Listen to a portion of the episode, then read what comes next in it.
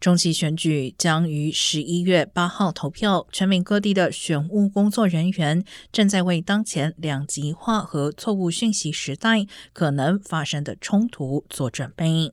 选务官员担心有大量阴谋论者报名担任监票人，有些曾对二零二零年选举结果造谣行骗的团体正在招募和训练监票人，特别是在威斯康星等摇摆州。司法部表示，选举投票日当天会有四位助理检察官被派往威斯康星州处理对选务人员的暴力威胁和投票权相关投诉。